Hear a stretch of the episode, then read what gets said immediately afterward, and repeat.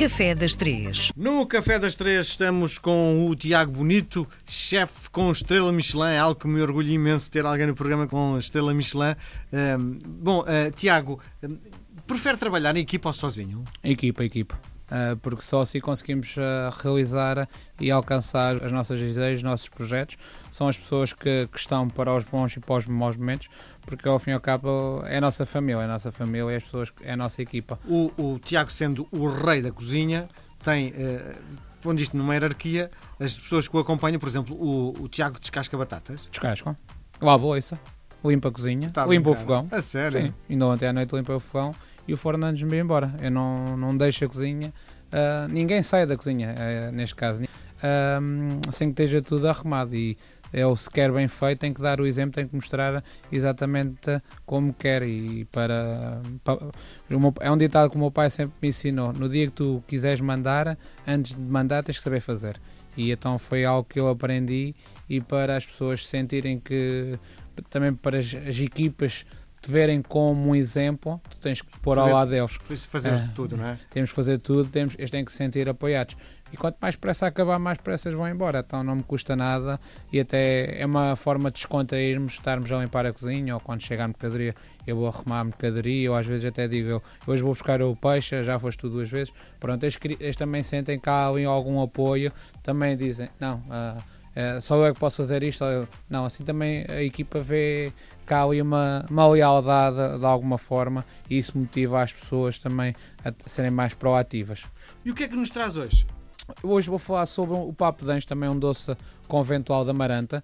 Uh, Pensa-se que foi dos primeiros registros do convento de Santa Clara da, da Maranta que tenha sido o primeiro doce a surgir no convento. O convento de Santa Clara ele um, sofreu um incêndio com as invasões francesas napoleónicas. Uh, houve um, um, incêndio e depois desse incêndio uh, houve poucos registros. E, e, então, depois desses registros, pensa-se que seja o primeiro doce. Esse doce é muito simples, é à base de, hum, aqui neste caso, a utilização do açúcar é invertida, não é adicionada como um creme doce que é uh, açúcar e gemas. Aqui neste caso, as gemas entram de outra forma e o açúcar invertido, numa, assim? calça, é numa calda de açúcar. Em, em vez de, uh, quando fazemos um creme de ovo, fazemos a nossa calda de açúcar com água e açúcar.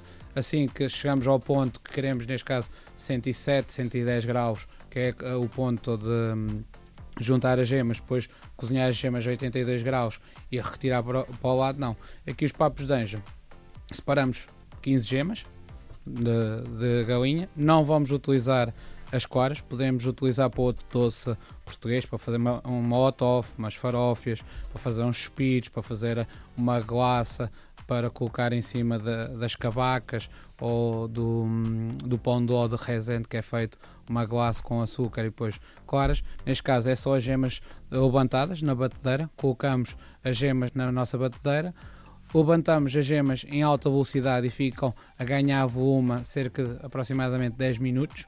Uh, tem que se bater, elas têm que triplicar o, o volume, tem que, ficam tipo uma, uma pasta de pão de ló, mas só gemas, nada mais.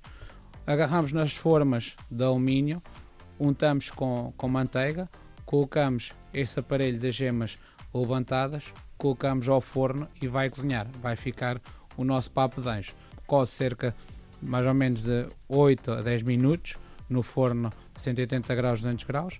Retiramos os papos de anjo, deixamos arrefecer, arranjamos um prato bonito de fundo uma louça bonita em vida, colocamos tipo em pirâmide os nossos papos de anjo e depois vamos fazer a calda de açúcar à parte. Neste caso vamos Depois rega-se? Exatamente, como se faz com as rabanadas. Uhum. Fazemos a calda no Natal vindo do Porto para jogar por cima das rabanadas. É exatamente a mesma coisa. Vamos fazer uma calda a mais tradicional, 1 um kg de açúcar para um litro de água, pau de canela e casca de limão. Deixamos ferver dois minutos depois de hum, começar a ferver, contamos dois minutos, desligamos, deixamos arrefecer, fica uma calda fraca, regamos os papos de anjo com esta calda e temos os papos de anjo uh, de, de amaranto. Depois quisermos ser um bocadinho mais inovadores, podemos arranjar ali um sorbet, podemos arranjar um, um gelado. Isso deve ter tanta caloria, não é? Tem um bocadinho, é um bocadinho devido à calda de açúcar, apesar de ser uma calda de açúcar fraca, por exemplo, o creme de ovo, a concentração de açúcar é muito maior, porque usamos um quilo de açúcar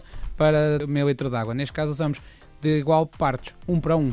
A quantidade de açúcar é mais reduzida, vamos ter menos, mas continua a ser um, um doce pesado, nem necessitar de algo, depois de alguma frescura, algum citrino, alguma hortelã, para ir buscar alguma frescura para não ser um doce. É bom porque é uma encharcada, é um doce que fica no frio, é mais fresco, não é tão quente na boca, enquanto a gente come um tocinho do céu ou um pudim abado de periscos. O pudim abado de periscos é, é uma bomba de açúcar. então ali torna-se um bocadinho mais fresco o papo de anjo porque é algo que foi umedecido, foi buscar foi absorvendo a calda de açúcar e se estiver no frio é até um doce bastante fresco, não se senta o excesso de doçura por estar fresco. Muito bem. Tiago Bonito, muito obrigado pela muito obrigado. das três.